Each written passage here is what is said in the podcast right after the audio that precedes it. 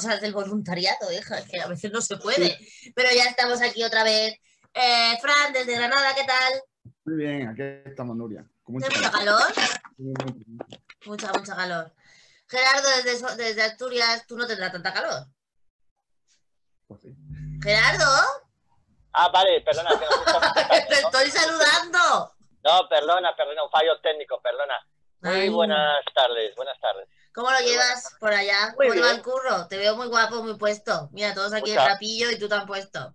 Muchas gracias, muchas gracias. Acabo de salir hace poco, pero muy, muy, muy bien. Y Ah. eh, de enhorabuena estamos, que Asturias es la única comunidad autónoma No lo puedes remediar. No lo puedes, coronavirus. no lo puedes remediar, no lo puedes remediar. Estamos libres he tenido pesos, que decir a los 30 segundos, no podía, no podía Hemos aguantarse. lamentado, hemos lamentado que hemos tenido dos muertes a causa del coronavirus, pero ¿Hoy? estamos ahora mismo, hoy sí, hemos tenido dos muertes por coronavirus, pero de momento llevamos dos semanas sin infectados. Muy bien, eso es porque os tomáis muy en serio el tema de la mascarilla y de lavarse las, La las manitas. Eso ya hablaremos, ya hablaremos. No te preocupes que ya iré yo para allá para llevarlo. Exacto, vamos a un infeccioso de otro lado. Monse, desde Menorca, ¿cuántos días lleváis vosotros sin coronavirus? Y vosotros lleváis más tiempo que esta gente, por Dios.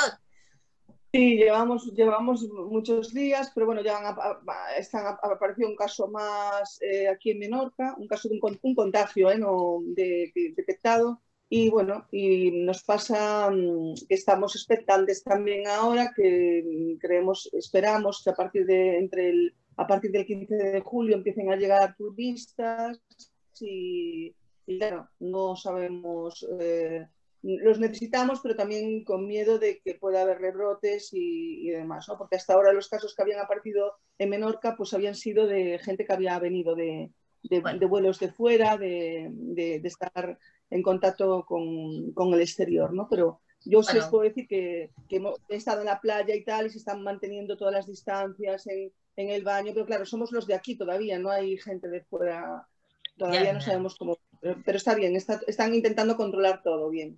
Ya vendrán, ya vendrán. Pues nada, pues aquí en Cataluña, eh, aparte de un calor de morirnos, pues estamos, y aquí abro la mesa para todos, ¿eh? con el tema de los brotes, especialmente preocupados por la situación de Lleida. Que además no se descarta que el brote de Lleida sea el mismo brote que el de Aragón, porque sí se ha dicho, Fernando Simón ya dijo que sí que había habido poco, pero había habido transmisión comunitaria. El brote de Aragón, sabéis que es el más grande que hay, que hay 300 personas confirmadas que, y, y tiene relación seguramente con el brote de los temporeros de Lleida.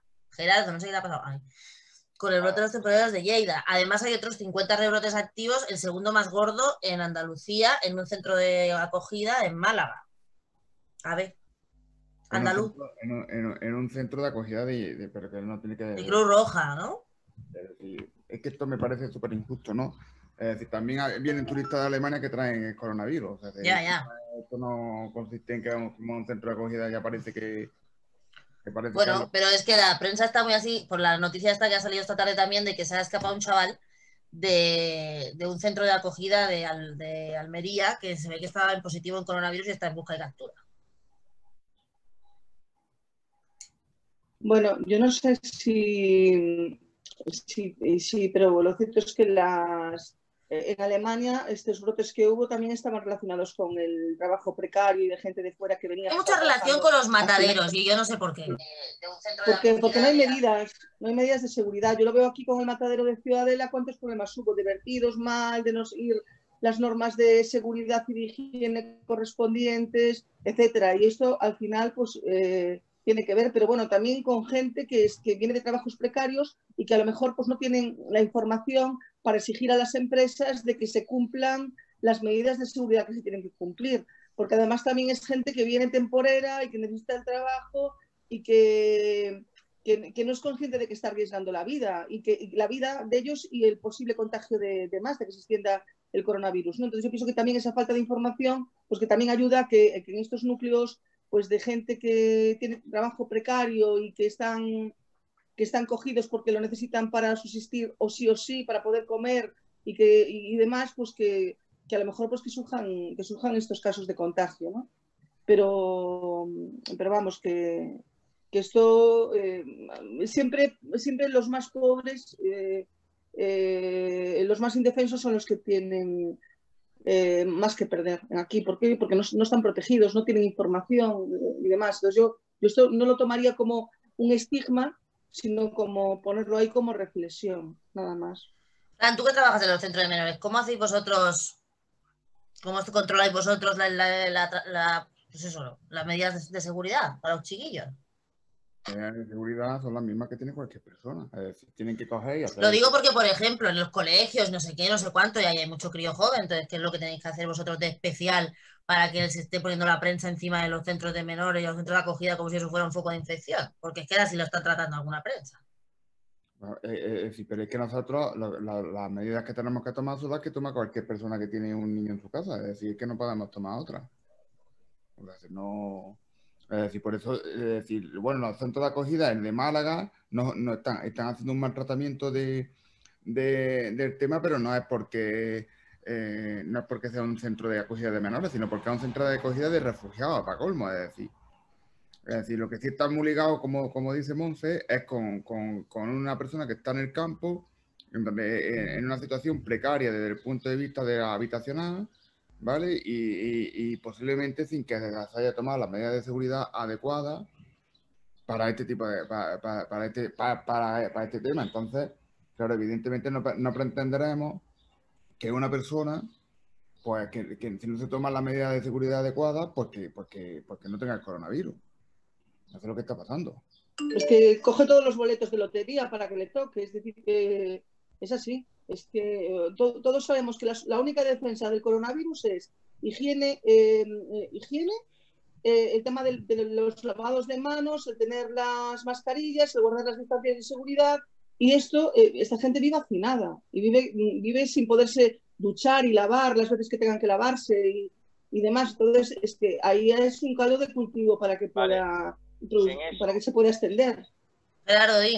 En eso estoy de acuerdo con, tanto como, con Monse que con, con Fran, eh, las medidas esas que, que tienen que seguir, sobre todo temas de, de trabajo en los temporeros. Pero, eh, ¿qué opináis de la gente que salió en Victoria eh, durante las fiestas? ¿Qué opináis durante las Bueno, no solo en? Victoria, ¿eh? Aquí En también al lado, No, aquí al lado de mi casa Irún. también salieron, Y ¿eh? sobre todo, es que lo que más me duele es que es gente joven. Gente joven. Es Pero vamos a ver. Gerardo, ¿qué va a hacer la gente joven? Tampoco puedes pretender que la gente esté en su casa y ya está. Pero vamos o sea, a lo que no se puede no dar quiero- es, que ya yo no estamos quiero igual que la que la gente- semana pasada. Yo no quiero que la gente esté en su casa, Nuria. Yo, no quiero- yo- yo, de hecho, yo no estoy en mi casa todo el día, 24 horas. Yo me voy a mi trabajo y luego me voy a tomar algo por ahí. Pero eso sí, cuando voy por Gijón, voy por Oviedo o voy por aquí por Langreo, yo me llevo mi mascarilla. Luego en el bar te la quitas, pero yo no estoy como en la calle, como estos eh, chicos que estaban en Vitoria, que estaban en Irún, bueno, que, que la mayoría de sitios de España que se están viendo que se están desalojando discotecas, como aquí pasó en Oviedo, tengamos un poco de sentido común, señor. Pero es que las transmisiones no se están dando ni en las discotecas, ni en las playas, ni, en lo- ni en los botellones. Las transmisiones se Todavía, están dando, todavía, ¿Eh? esperemos. Se están dando en círculos familiares. Se está dando en círculos familiares y en centros de trabajo, específicamente en los mataderos, porque además de todo lo que decís de la precariedad, es un tema también se ve de temperatura y de humedad de las condiciones en las que se trabaja. O sea, eso ayer, ayer yo escuché una entrevista que le hicieron al director de epidemiología del Parc Taulí, que es uno de los hospitales más grandes de Cataluña, de Sabadell, y lo explicaba claramente, que no hay, que es casi, que, que no va a haber brote porque la gente vaya a la playa o porque la gente vaya de botellón, incluso que los brotes están siendo transmisiones familiares y de determinados centros de trabajo. Entonces, O sea, a mí me vas lo- a decir, me vas a decir Dime. que estos chicos que han salido de fiesta, no, ninguno se va a contagiar de coronavirus. pues no se están contagiando de momento. pero es que Bueno, no lo no- hasta dentro de 10 días. Pero Nuria, es que el tema está... La gente lleva saliendo desde el primer día. y Si no, acuérdate, las terrazas en Madrid desde que están en fase yo no. Vamos a ver, Nuria, que creo que no se me está Sí, entendiendo. Yo en no incito a la en gente. Y en Barcelona en todos lados. Yo lo que sí, que la gente se ponga su mascarilla. No pido otra cosa, que que no tú impido a la estás- gente estás salir. bebiendo o comiendo no te puedes poner una mascarilla. Vale, estoy de acuerdo. Pero la gente que estaba de fiesta de pie, en la calle, ¿Qué toda diferencia junta no estaba, no estaba bebiendo. No, hay una cosa que, a decir, no, yo no voy a defender lo indefendible, pero vamos. ¿Qué diferencia hay está entre estar de fiesta de pie bebiendo y estar en una mesa sentado y bebiendo? A un metro de distancia uno de otro. No, a un metro de distancia cuando No, estás No, aquí, aquí, no, no, no, aquí te, te explico, no, el de la mesa y el de la silla. Yo vivo aquí en el Paseo Marítimo y en el Paseo Marítimo hay un montón de bares que tienen un montón de mesas y además la gente pasea por el Paseo Marítimo porque pues, se llama Paseo Marítimo. Y, y hay tanta gente que hemos te- se han tenido que poner vallas de plástico entre las mesas de los bares y el trozo donde anda la gente.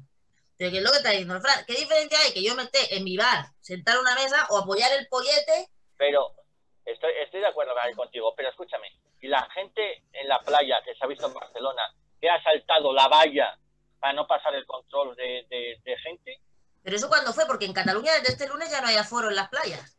Lo quitó la Generalitat. fue- Cataluña fue la semana pasada. Tampoco, ¿eh? ¿En dónde? En Andalucía no hay aforo. No, lo quitaron. O sea, el aforo desde el lunes lo han quitado. Ya no hay aforo en las playas. Desde, miento, desde el viernes. Porque aquí otra cosa no, pero la pela es la pela y aquí la O sea, lo que he estado viendo es la tal. Entonces Pero yo no sé. yo lo que, lo que pido que utilicen la mascarilla cuando haga aglomeraciones de gente, no pido más.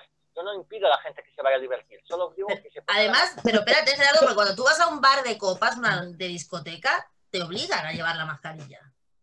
O sea, yo el sábado por la noche hice la Cuando tú experiencia. vas a un bar normal, pero te pones la copa y ya. eh, eh, Exacto, no, pero yo voy a aplicar la experiencia del sábado que me fui a un bar de, de bailoteo, ¿vale? Porque digo, para investigar. Entonces, era un bar de bailoteo que tenía terraza afuera y en la parte de dentro. En la parte de dentro, obviamente, donde había, era, además era un sitio donde hacían conciertos, ¿vale? En la parte de los conciertos, en el escenario, por supuesto, habían puesto mesas y ya no había concierto. En la parte de la pista se habían puesto mesas de esas altas y la mayoría de gente estaba fuera. ¿Qué había que hacer para entrar en el garito? Primero, había, te tomaba la temperatura, cosa que ya sabemos todos que no sirve para nada, pero da igual. Te tomaba la temperatura. Segundo, tenías que lavarte las manitas y pasar por lo de los piececitos, esto de lavarte, limpiarte los pies, no sé qué. Y lo más cachondo era que te tenías que apuntar en un sitio, nombre, DNI y teléfono, por si alguien se contagiaba en algún sitio, poder hacer un rastreo. Claro, Pues yo lo veo muy bien, yo No, lo sí, veo eso muy es lo que, eso es lo que es. discoteca, porque si vas a un bar normal no lo hacen. No, en un bar normal no lo hacen. Eso es si No, es un bar de copas. Punto. Una bar- era un garito pequeño, una- con un aforo de 150 personas no más, que además ahora ya no podían tener más de 50 personas. Lo explico para que la gente sepa lo que hay, ¿no? Entonces, luego, a la- los camareros, por supuesto, siempre van con mascarilla y tú, evidentemente, si estás tomando la copa, pues no vas a ir con la mascarilla. Y el tema del baile, dentro del local, pues no había casi nadie, todo el mundo estaba afuera, pero dentro del local la gente toma, la gente hay música y al menos te juro que tienes que hacer así. O sea, quiero decir, lo haces por hacerlo, no te pones a pegar saltos, pero claro, y no hay casi gente. Entonces, ese es el protocolo de los bares de copas que a mí me parece bien, pero entonces, por lo menos, si hay que hacer un rastreo, también habría que hacer un rastreo de los bares donde vas a comer, que estén cerrados. Porque entonces, o sea, si no, lo que estoy viendo es que el ocio, el ocio, que ya hemos hablado aquí alguna vez, el ocio nocturno tiene unas cargas de seguridad que si son las correctas, lo tenía que tener también la restauración. Digo, ¿eh? No sé. Aquí normales. desalojadas ¿Qué? dos Los centros de trabajo normales. Y los centros de trabajo normales igual. ¿Pero por qué desalojaron la discoteca? Porque había mucha había- gente. Porque había mucha gente que estaban bailando. Pero porque había mucha gente, estaban bailando porque había mucha gente. Porque, Porque si había hay poca gente, gente- y estaban bailando, no pasa No. nada. Porque había mucha gente y estaban bailando. Pero se puede porque- bailar con los. Con, con- esto es lo del bailar aquí, como cada comunidad autónoma hace lo que quiere.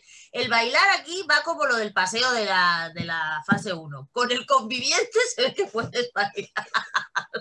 y entonces, si no es el conviviente, entonces te pueden multar. Entonces, lo de ligar, lo que, lo que está claro es que lo de ligar se ha acabado. Porque si solo puedes bailar con el conviviente, tío, se acabó el, el, el.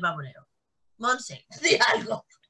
No, yo lo que veo es que, mm, eh, mira, eh, mm, entre el, estar en, entrar en paranoia o, o- después, o las faltas de civismo y de solidaridad eh, de determinadas personas, yo, por ejemplo, ahora cuando vamos a llevar al niño a la escueleta de verano, eh, pues eh, resulta que los padres tienen que entrar con los niños, porque son niños que tienen 5 o 6 años, eh, tienen que entrar con los niños con mascarilla y entran por un lado y salen por el otro, y ya está.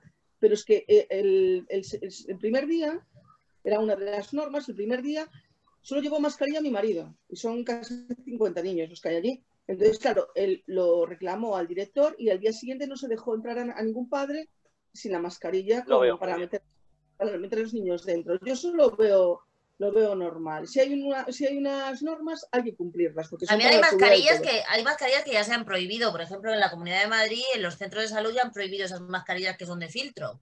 Porque se ve que es. solo protegen a quien la lleva. Ah.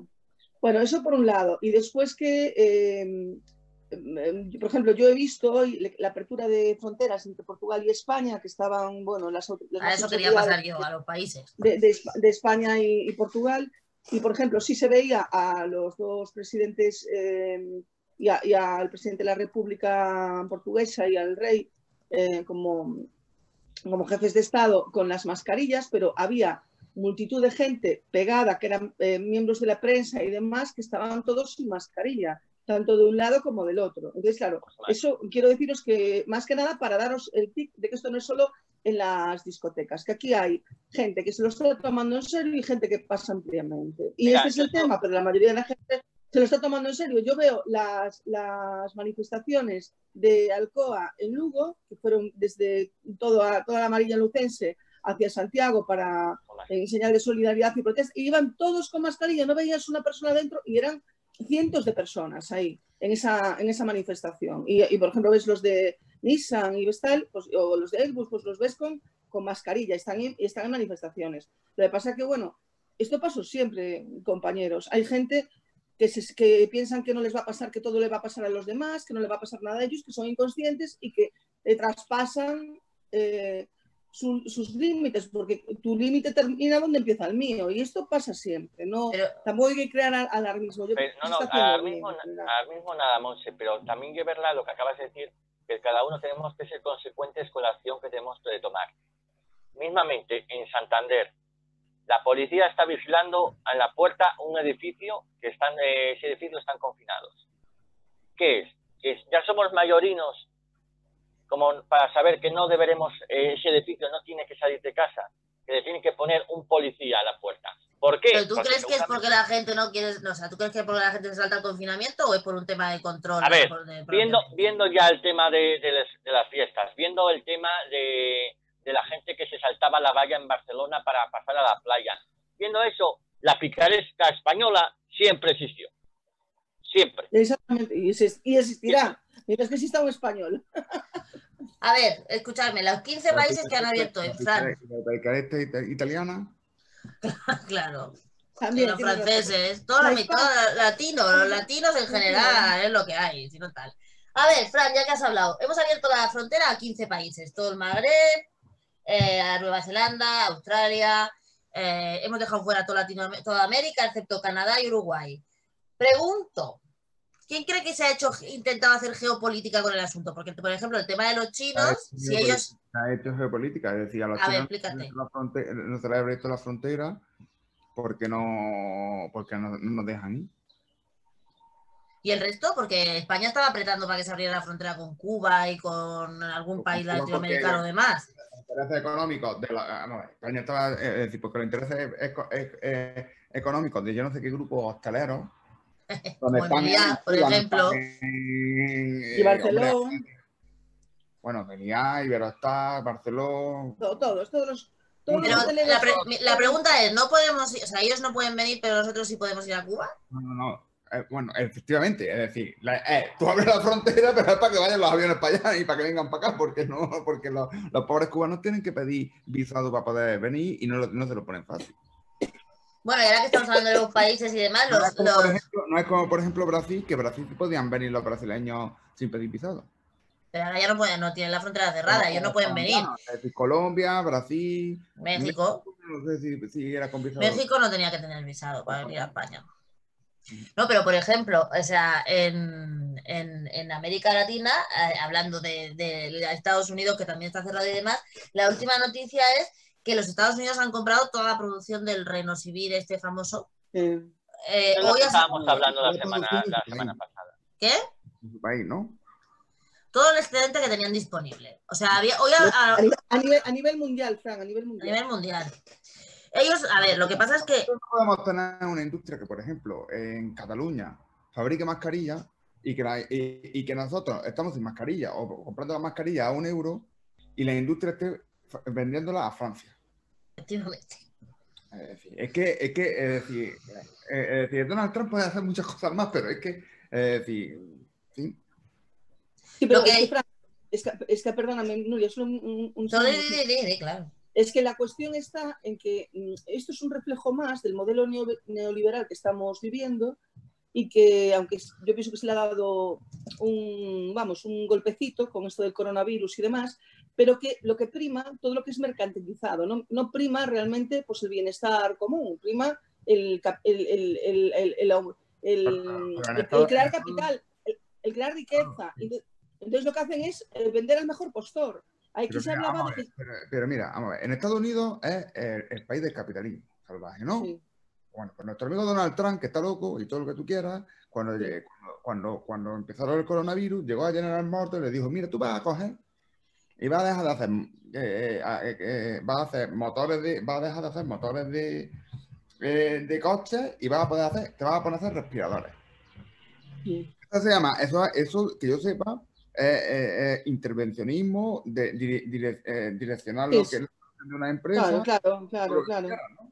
Eh, Pero nosotros cogimos y le fuimos a comprar las mascarillas a China. Bueno, le dijimos a la SEAT que hiciera respiradores y alguno hizo. ¿eh?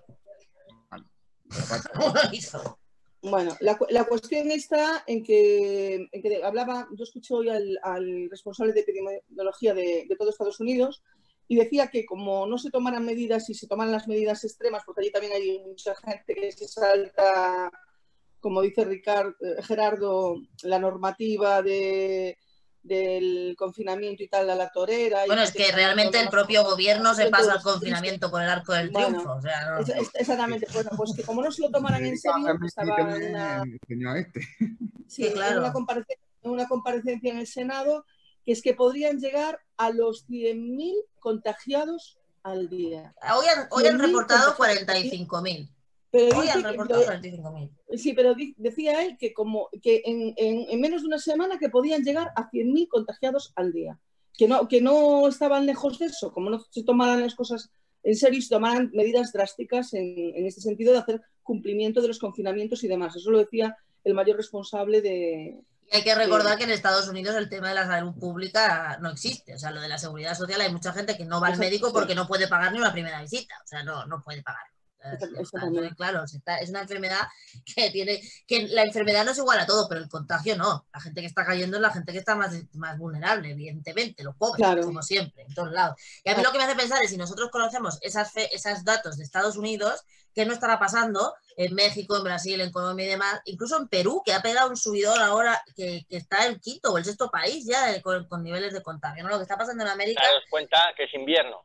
Allá ahora Claro, claro, que ahí va para el invierno. Bueno, no en todos lados, ¿eh? porque hay zonas que no. Hay zonas que no, que siempre es trópico. México, México tiene una zona eh, El trópico de México hace más calor que el infierno todo el año. O sea, así no. Hay una parte que también es.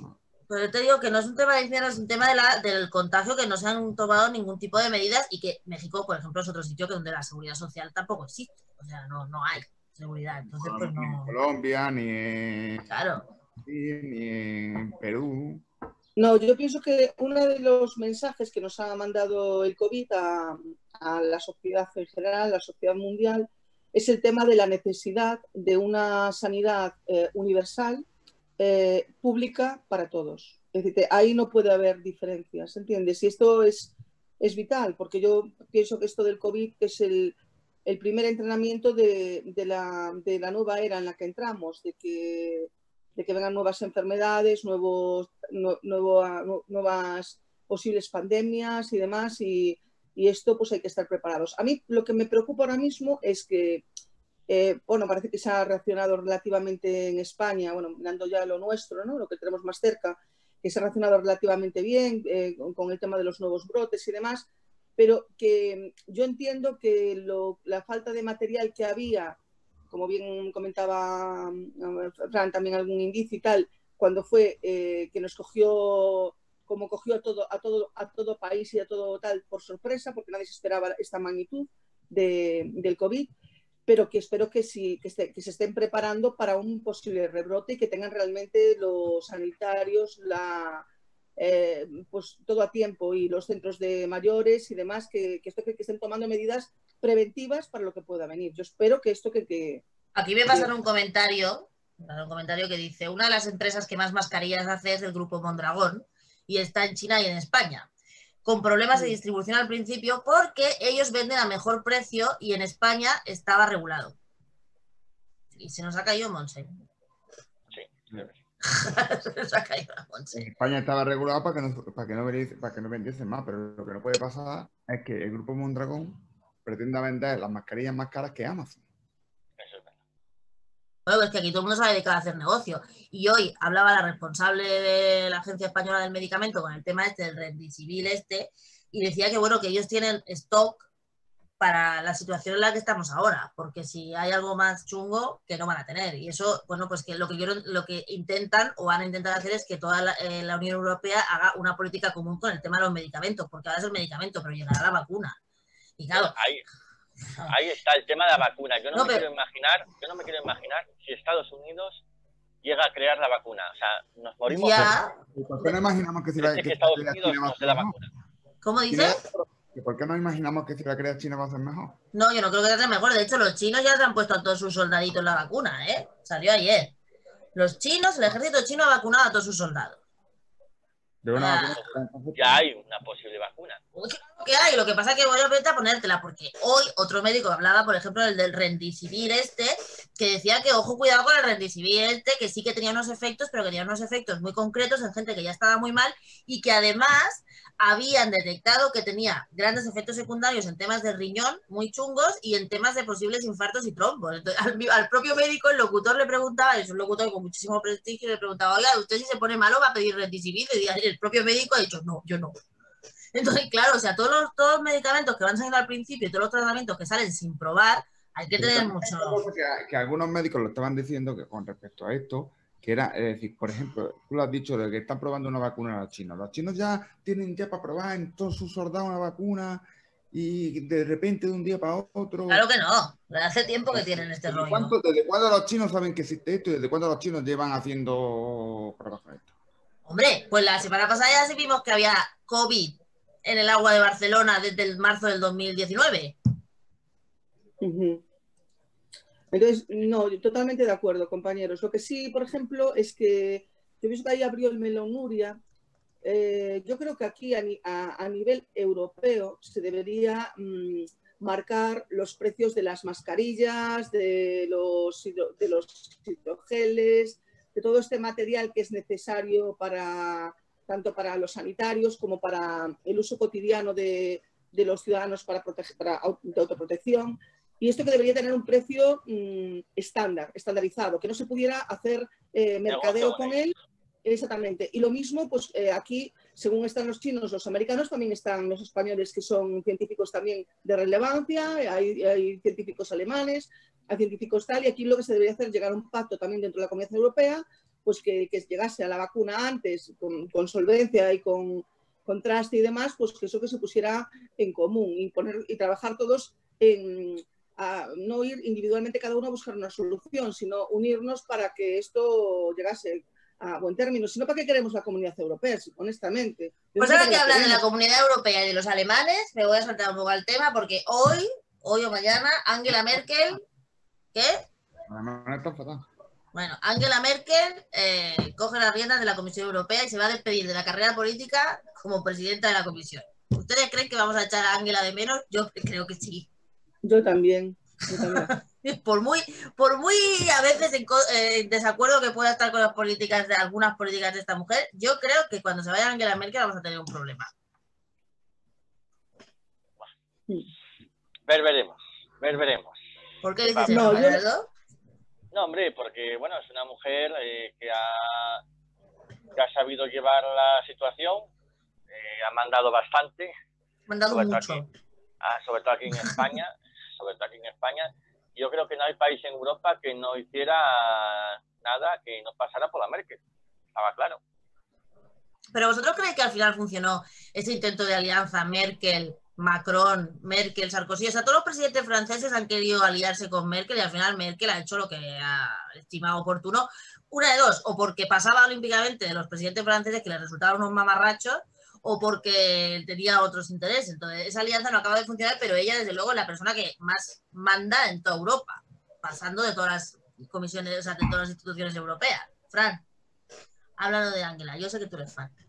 Bueno, yo, eh, yo lo que creo es que no han, esta- no han estafado como, la- como la estampilla y, eh, y y no han machacado y ellos tienen, ellos han cometido graves errores que no los van a pagar o que lo van a pagar todos. Ejemplo, el tema del diésel y de Volkswagen. Pero ejemplo es que le ha quebrado el tercer banco hace dos días y aquí no le, haya dicho nada. ¿A que tú no te enteras que le ha quebrado el, el- y el el- tema de las ayudas, que se quedaban la mitad de las ayudas, también es muy gracioso. Efectivamente. Entonces, claro, pues se quedan con la mitad de la ayuda porque resulta que le ha quebrado, el eh, eh, que ellos tienen una crisis bancaria ahora y a nosotros eh, nos obligaron a pedir un rescate hasta aquí, hasta eh, el último suspiro. Bueno, y los, y los que vamos a tener que hacer, las estru- reestructuraciones que se van a tener que hacer por el tema de las ayudas europeas, que cada vez está más claro que no O son a no, fondo o no, perdido. como, como aquí, lo- eh, es decir, como aquí parece que eh, lo que se está poniendo encima de la mesa es que hay que ponerle a la industria alemana la pasta y a los sistemas bancarios alemanes la práctica, pues a lo mejor ahora resulta que, que no hay que devolver tanta ayuda. Gerardo, No, háblanos de eh, Alemania. Vosotros- Alemania. de Solo-. Solo, solo sé, solo sé que el señor eh, pres- expresidente que teníamos antes le hizo mucho caso a la señorina, a la señorina, eh, como decimos aquí, Angela Merkel, y eh, yo tiro para mi casa, ¿vale? Tiro para las cuencas mineras, eh, que se ha llevado todas las minas, todo el carbón y todo. Cuando en Alemania están abriendo otra vez minas. Y esa señora mandó al gobierno de este, el expresidente de gobierno, que no quiero pronunciar, cerrar las minas. Y eso hizo. Cataplum. Y cerró las minas. Mientras en Alemania siguen abriendo minas. Eso es lo que más me fastidia. Eso es como cuando vas al médico y el médico está fumando un puro de aquella. Y diga, no, usted no puede fumar. No, pero yo sí. Ah, pues esto es igual. Que no deberíamos... Pero Alemania y, y Marruecos que lo tenemos ahí aquí, aquí al lado, ¿eh? con el tema de las emisiones y todo lo demás. Es decir, que aquí estamos, aquí estamos cerrando pues centrales que, que están usando pues eh, gasolina y, y diésel, ¿entiendes? Para, para de combustión, eh, para, para suministrar energía eléctrica. Y tenemos aquí al lado a Marruecos que el aire no tenemos, eh, no, no conoce de fronteras, es decir, que, que esto que, que el humo va para todas partes y la contaminación va para todas partes, es decir, que no, que no es solo para un lado. Eso, sí son las incongruencias de, de la globalización ¿no? y de que el hecho de que después al final de cada uno hace lo que le da la gana y lo que lo que más le conviene. A mí no dejo de admirar a Merkel porque no siempre gobernó en mayoría y tuvo que pactar con sus eh, con diferentes partidos en su país y esa cultura de saber pactar y saber dirigir y saber unir el país, a mí me, eso me, me parece admirable porque eh, yo lo echo de menos en el nuestro. ¿no? no sé si ahora realmente va a haber esta mesa de la reconstrucción que están hablando y que el Partido Popular también apoya, critica, pero apoya, tal, y que se va a conseguir realmente que vayan todas a una para una recuperación económica y para la lucha con, con el COVID. Después que aparezcan las, las, diferencias de resoluciones políticas según cada criterio y según cada partido, que me parece normal y que es necesario, pero que realmente que se pongan todos a una para, para tirar para adelante y para que el país que se levante. ¿no? Porque tampoco creo que el miedo, porque yo lo veo aquí mucho en, en Menorca, ¿no? el tema de que no hay tantos turistas, no vienen tantos, tanta gente de fuera para trabajar la temporada, pero sigue habiendo problemas de vivienda, la vivienda no baja, el coste de los alquileres no bajan y los pisos están vacíos y la gente prefiere no alquilarlos por miedo a lo que puede pasar y demás. Entonces yo creo que también que hay que combinar el poder abrir la economía, el poder que, que intentar volver a la, a, la, a la normalidad o a la nueva normalidad lo antes posible para que la economía funcione, porque si no, yo cada, no sé si es porque estoy muy metida también en el tema de desamparo de menores y una cosa y otra, y cada vez estoy viendo más familias en, el, en, en, en, en, instancias de no tener vivienda, de no tener para comer, de tener que llevar los hijos a servicios sociales porque no los pueden atender. Y espérate que pase el verano. Claro, entonces, claro, esto a mí es lo que me, lo que me, lo que me preocupa, porque realmente vuelve a, vuelve a, vuelvo a remarcar que son las, las familias más pobres, con, con, con, trabajos más, más precarios con, y que están, en- en- bueno, y además que gente pues que no pudo acceder a la formación por diferentes motivos o por lo que sea, y que tiene pues unos recursos para adaptarse a... Bueno, a trabajos precarios y no tan precarios, ¿eh? porque hoy hemos visto la noticia de que Airbus despide 15.000 personas, 900 en 900 España. en España. Supongo- Sí, Fran, lo- los de Airbus están por ahí, ¿no? Y lo que han despedido ya. Los de. Airbus están ahí en Huelva, Sí, Sevilla, ¿no? pero bueno, Acá en Sevilla y Cádiz. ¿Y, cuántas- y qué, y Sí, qué pero bueno, hay? ¿Aviones? está- A ver, claro. Eh, pero también piensa Nuria que dentro de los 15.000 España es la que menos cuota tiene, Alemania es la que más cuota que van a despedir. Pero también supongo que tienen despedir- más trabajadores. Eh, pero es que ya 5.000. lo, había, ya lo había hecho Boeing, es decir, pero lo que no es, lo que no es realista, hombre, es decir, hay que ser un poco serio. Es decir, aquí queremos que la industria militar no crezca. Me parece muy correcto. ¿Vale? Pero luego cogemos y de repente paramos el mundo y no hay ningún vuelo que, que sobrevuele nada. Entonces, claro, entonces lo que no podemos pretender tampoco es que Boeing siga fabricando aviones, es decir, no puedo vender ni en un lado ni en otro, es decir, ¿qué hago? O me reconvierto Claro, o cierro. Claro, claro, claro, claro. Aquí voy a Galo Medina nos dice, no olvidéis que en Alemania se están abriendo centrales térmicas y aquí se están obligando a cerrarlas y todo ello con Europa, eh, por Europa con Alemania a la cabeza. Pero ya voy a dejar el tema económico porque yo sé que hoy Gerardo quiere hablar de un tema y yo se lo voy a dar. un segundo, Dime. un segundo. Una, una de las centrales térmicas nos afecta a nosotros, que somos del Langreo, ¿vale? Nos eh, cierran una central térmica de muchísimos años. Y nos van a dejar un terreno ahí para nada, desierto. Cuando en Alemania lo están abriendo. Es decir, nos matan a nosotros para enriquecerse ellos. Nada más. Dime. El caso Dina, que luego me dices que no hablamos nunca. Cuéntanos, Ah, ponnos caso al día, ponnos al día del caso. Es la Vamos a cerrar el tema con el cotilleo, venga ya, ponlo. Es la audiencia que lo pide. no, pero explícale a nuestra audiencia lo que es el caso Dina, porque igual todo el mundo no lo sabe, tío. No está el Bueno, de lo que caso- pasa el con el caso Dina-. Es, vamos a decir, vamos a, va a ser políticamente correctos, vamos a hacer presuntamente Tú digo presuntamente y luego puedes decir lo que te la gana. Eh, presuntamente el señor Iglesias eh, le cogió una tarjeta de memoria de un teléfono de una ex asesora. ¿Vale? Hasta ahí todo bien. ¿Qué pasa? Que la ex, ex asesora quería, eh, la eh, quería su teléfono, recuperar su teléfono, pero se lo devolvió vacío. Muchos dicen que si era amante, que si, bueno, cotilleos varios, que si la chica estaba despechada porque se dijo que iba a dejar a su mujer, todo está en el juzgado. ¿Qué pasará con el señor vicepresidente primero del gobierno? ¿Qué pasará? Pero esto ha salido por el caso Villarejo, ¿no? Está todo conjunto, yo creo que sí, estaba todo conjunto. Antes Bueno. no sé dónde lo vi, que estaba todo conjunto. Bueno, yo lo que también es que vi No, que es que había... la señora esta denunció a alguien. Es que yo no entiendo por qué esto ha llegado al juzgado, lo de la... Yo no lo entiendo, la verdad. Yo no entiendo por qué lo del teléfono de esta tía ha llegado al juzgado. Porque lo denunció ella, porque... Y sobre todo no entiendo la relación con el caso Villarejo. Bueno, yo lo que no entiendo tampoco es que un jefe te pueda quitar tu teléfono y tu tarjeta y borrártelo. Pero ¿eh? eso está probado. Y que quite tu- Es que bueno, No pero eso será lo que... Pero a Pero veces vamos a- aquí pero, en un cotilleo. Fran, Me pero, a mejor, pero a lo mejor es la denuncia realmente lo que hay. Esa, esa denuncia pues es totalmente lícita, porque a mí no me puedes quitar tú, ni mi jefe, mi teléfono sin mi autorización para quitarle la tarjeta de... Si es mi teléfono personal, da aunque lo utilice para el trabajo. Mira, Yo creo que esto es un tema Eso me parece una vulneración de derechos y bueno, y se verá, y lo que, y lo que tenga que pasar pasará por los juzgados y se verá. Aquí Pero no es cuestión de que... ¿Cómo se llama esta? ¿Ha denunciado el tema? Sí, sí, lo ha denunciado, claro que lo ha denunciado.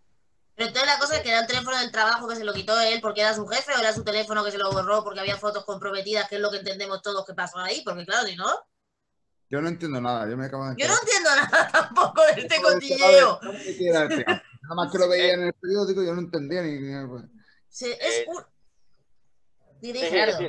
No, no, No, di tú. Eh, eh, estoy leyendo en el confidencial, Pablo Iglesias eh, premió con un plus a sus abogados por las filtraciones de los fiscales del caso Dina. La dirección de Podemos concedió un extra mensual de 210 euros a Marta Flor, eh, justo después de que se demostrara que los fiscales pasaron la información del caso. ¿Qué fiscales? Pues ahí es lo que trae.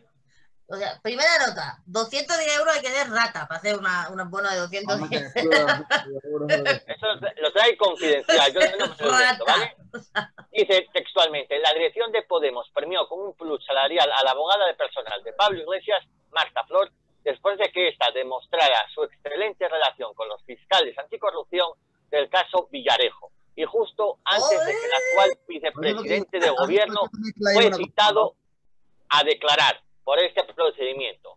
Madre mía, qué follón. Aquí dice Galo, ¿qué opináis? ¿Que podemos pactar con fiscalía bajo la manga en este caso? Que yo que tampoco sé cuál es el delito del asunto.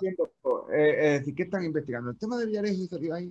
¿Qué están investigando? La, la mujer una ha puesto una denuncia. Es que no lo entiendo. Sinceramente. No, Fran, aquí también había, dentro de, to- de todas estas declaraciones que hay, es, eh, los temas internos de Podemos, de que salía la Irene en grabaciones diciendo que primero que había que barrer la casa de, de, de toda la gente que no fuera A fin. eh, leal a, a la cultura Sí. del partido, es decir, que un poco los trapos, los trapos sucios internos de, de lo que es el partido, que yo os digo que, que lo he vivido en, en carne propia y es tal cual, eso es así, pero yo pienso que esos son todos los partidos, que no es simplemente el tema de Podemos. Aquí dice, Ahora, lo que pasa es que el tema de Podemos, eh, cuando salió Podemos, pues mm, salió con una bandera que, era, que iba a ser diferente y al final pues, eh, se ha demostrado que es un partido más, un partido más que se dobla ante la casta y que se dobla ante, ante los, ante, ante las sillas y demás. O bueno, esa es mi visión, que, que no tiene por qué ser compartida. Entonces, claro, eh, también reconozco que aún a pesar de todo esto, lo que os estoy comentando, eh, yo me inclino más por las políticas que defiende Podemos que no por las que pueda defender el PP o Vox o Ciudadanos, así de claro. No, Entonces, aquí, no, aquí eso, eso- eso no está en duda, pero, pero- el pero tema la- es que no nos enteramos de qué va el cuestión- La baile. cuestión está, la cuestión está en que ellos se han, se han, eh, ha- han hecho ilegalidades, han hecho demás y que están ahora en el juzgado y que se verá pues, si realmente pues, juez considera que son delitos y que se, y Yo se creo, tiene castigar. que no, ah, que yo, yo perdona, pero es que yo creo que va por otro lado, porque están hablando de que, que Pablo Iglesias tenía que ir como testigo o como... o Imputado. como- o no, como imputado, no, como testigo o como lo otro era como perjudicado. Investigado, investigado. investigado, sí. Pues están ahí, como decía una cosa o la otra, entonces no, lo que no- yo creo que están, además, yo lo que estoy viendo es, aparte, es- una prensa un tanto amarillista con unos temas lo que está sacando esto, porque hay otra que no, no sé. Tú- Es que tú- una- tú- una- Pero- Una guerra sucia contra Podemos orquestada por un entramado parapolicial, como siempre se les va un poco la Bueno, cabeza. bueno, bueno. Eh, otros Bueno, índices bueno, apuntan bueno. a que se tardó incluso Hay una- más solamente- de volver a la solamente lo trata una prensa. Ya, pero Franz, Solamente vamos, si vamos a esto, concreta y tal, Pero, porque Franz. hay otro que es que, de verdad, y ya no estoy hablando de verdad, eh, hay alguna, hay otros como un panfleto, hay algunos que le dicen que es panfleto, no sé cuánto, que ni siquiera lo nombra.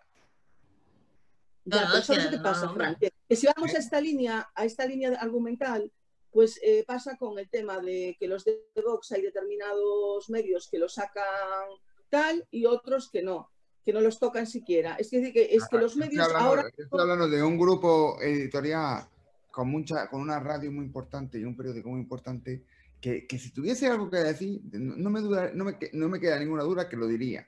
Y es que ni siquiera Sí. lo nombra el tema. Ya, pero ¿sabes cuál es el tema? La, la cuestión. La cuestión está en que ya de unos años por aquí, eh, lo- los medios de comunicación, en vez de dar información, es que se han metido a hacer política desde los medios de comunicación. Y, la- y el dar información veraz eh, no está. No, no, no, las- esa Hoy en día, Monse, lo que dices es totalmente cierto. No hay, no hay ninguna televisión y ningún periódico que sea imparcial. Bueno, excepto nosotros aquí ahora mismo, exactamente. que somos cada uno de una casa. ¿eh? Vamos, vamos a venderlo, vamos a venderlo así. Pero es verdad. la transición, la transición sí eran imparciales. ¿Quién? Que si en la transición eran imparciales. Nunca fueron imparciales los medios, jamás fueron imparciales los medios. Hubo un tiempo, hubo un tiempo, y ahora me van a decir, no, porque no sé qué, no sé cuánto, con Zapatero, que la televisión pública pudo ser un poco imparcial. Un poco, porque os recuerdo que esta semana, no sé si lo habéis visto, oído o algo, la consellera de Cultura de la Generalitat ha tenido las santas narices de salir a la televisión pública a decir que había una serie coproducida por, por TV3 y Televisión Española que se está emitiendo en, en TV3 que tenía demasiado castellano. y que les recordaba a TV3 que ellos habían puesto 6.000, no sé, no, sé, no sé cuántos millones de euros para la televisión en catalán. La, la directora, de, o sea, la, la, la, dirección política se ha permitido este lujo, la Generalitat, en, una o sea, en público con la televisión de Cataluña, que es pública, que pagamos todos y que no tenemos por qué aguantar ya más lacito y más hostias. Entonces, esto es lo que está pasando con la televisión. La pública, pero la pública, porque la privada puede venderse a los intereses que le dé la gana. La, televisión privada y los, los, periódicos privados pueden llevar la línea editorial que más dinero les pongan. Eso está claro. De, de las líneas editoriales de cada periódico que son, es decir, yo lo que sí he observado es que hay algunos que, que, contrastan un poco más las noticias, hay, otros que no. Contrastan un poco menos y hay otros que, que parecen un panfleto. Entonces, hombre, vamos a hacer hombre yo no. Pablo le decía a mí, a mí, que, que hay panfletos, de verdad. Sí, pero hay otros que parecen muy serios que también son panfletos, ¿eh? O sea, hay, algunos que los detecta rápidamente. Un grupo de un colega concretamente determinado que los detecta rápido, ¿eh? Pero hay otros que van de periódicos serios y de tíos muy respetables y que son para echarse... Sí, sí. Yo lo que, lo que tengo claro es una cuestión, que hoy la, para tener información veraz pues eh, te la tienes que buscar en YouTube, en Twitter, en tal, y coger y contrastar. Y contrastar puntos de, muchos lados. Exactamente, coger de muchos lados, eh, exactamente. Entonces ahí te podrás hacer una visión más o menos cercana a lo que pueda pasar. más o menos cercana. conmigo en que normalmente, cuando hay algo que es noticia, sale en todos los periódicos aunque tenga tratamiento diferente, ¿no? Entonces, si hay un grupo de medios que nunca habla de esto, yo de verdad, no, Bueno, ¿sabes lo que pasa, Frank? Que yo como lo he vivido desde dentro de la política... Ahora ah, parece que estoy defendiendo ya Podemos. Es que yo creo que... No, no, sabemos, sabemos que no, Frank. Parece que yo creo que es un chisme y punto, ya está. No, no, no, Frank, Frank, totalmente de acuerdo. Si yo también, he no, no de, en otras ocasiones, pues también, no creo que nadie me tache a mí de ahora de defender a Podemos, pero también que hay cosas que, que no se han hecho bien con, con Podemos y las hay que decir también, porque aquí no no, no somos de ningún lado. Entonces, eh, la cuestión está, estamos, somos de las cosas como tienen que ser. Pero lo que, a lo que me voy es que como yo lo he vivido desde dentro y he vivido desde en Baleares, que es un sitio pequeño de un millón de habitantes y que los medios de comunicación que son los que hay aquí, pues, que son los que, los que mandan aquí en la audiencia, y de decir, de conocer, y además tengo amigos periodistas, decir que este tema que está vedado, que con los temas de que le toquen a esta persona que no se tocan. Lo, tengo más que vivido en primera persona, ¿entiendes? Entonces, claro, yo es que yo ya no me creo nada. Entonces, claro, ya te toca a ti. Cumples los 50 y ya empiezas a poner todo, eh, todo en, en, cuarentena. Eh, eh, el grupo que empieza por P. Sí, acaba, el grupo empieza por PRI y acaba por SA. ¿tú crees, que, ¿Tú crees que el grupo, es decir, si hubiese algo que afectase al presidente al vicepresidente. ¿No lo iba a sacar? Le iban a ver, no, no, no, lo veo yo de verdad. Gerardo, tenías la manita levantada. Y esto vale, eh, yo eh, suscribo totalmente las palabras de Monse, ¿vale? Eh, cuando yo mando una noticia a dos medios de comunicación, ¿vale? Y en un medio de comunicación se me nombra con nombre y apellidos y la noticia que quiero mandar en otro medio de comunicación, evitan, evitan por todos los medios dar el titular que yo he mandado y obviar mi nombre. Por ejemplo, el coordinador Gerardo Suárez eh, pide el acceso a tal sitio, ¿vale? Eh, los vecinos de tal sitio eh, han pedido el acceso y lo ha recogido X partido, sin nombrarme. Es la misma noticia, pero. me, parece, estupendo, pero a los dos medios de comunicación salió la noticia. Pero es que aquí estamos hablando de que hay una, hay una serie de medios de comunicación que no hablan del tema este. Os pongo deberes para la semana que viene. Quiero un resumen clarificador del caso Dina, ¿eh? porque a mí no hay Dios que se entere, ¿vale? O sea, no nos enteramos de nada. A ver si va a estar por el cortillero del verano y no nos vamos a enterar. Mira, Fran, yo te, comento un tema que, bueno, que es de... Vamos terminando, Monse, rápido. Sí, sí, rápido.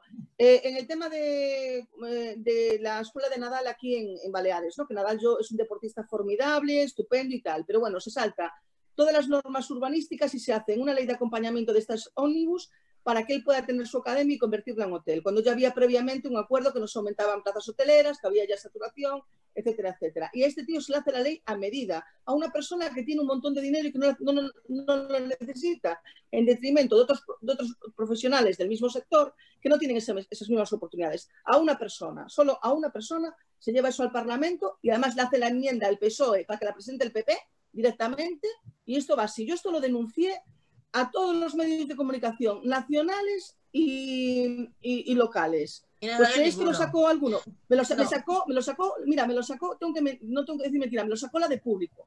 Me lo sacó la de público porque, bueno, por medio de una compañera de otro medio, que, dijo, que me dijo ella literalmente que su, que, su, que su editorial no se lo iba a permitir sacar de Nadal, pero que esta, esta chica me lo sacaba y me lo sacó esa chica, el tema de público, pero quedó ahí tapado, no, no salió en ningún otro sitio más. ¿Entiendes? Y me quedé dormida en el Parlamento porque tengo apnea, pero ahí salen todos los medios de comunicación de todo el país. Joder, no me jodas. Es que esto es la coña. Es así, bueno, familia, hay, hay... nos tenemos que ir despidiendo. Hoy nos vamos a despedir. Mira, vamos a despedirnos como la familia de los Brady, ¿vale? Gerardo, te voy a mirar y tú me vas a mirar. Mírame. Al revés, tío. Adiós. No, al revés, al revés, tío, que están al revés. así, así. Adiós, adiós Gerardo. Sí, mira, mira, adiós. Fran, te saludo por abajo, mira para arriba, Fran, para arriba. Adiós, Ponce, mira para arriba. ¿sabes? Bueno, familia, nos vemos la semana que viene. Vemos con deberes, el decreto nuestro de cada día, no lo perdáis. Está toda la semana colgado en YouTube, en Instagram, en Facebook, en dlvradio.org y en nuestro Twitter. Y por favor, por favor, apuntaros como suscriptores del canal YouTube para que no os perdáis ni un vídeo. Familia, hasta la semana que viene. Adiós. Hasta la semana que viene.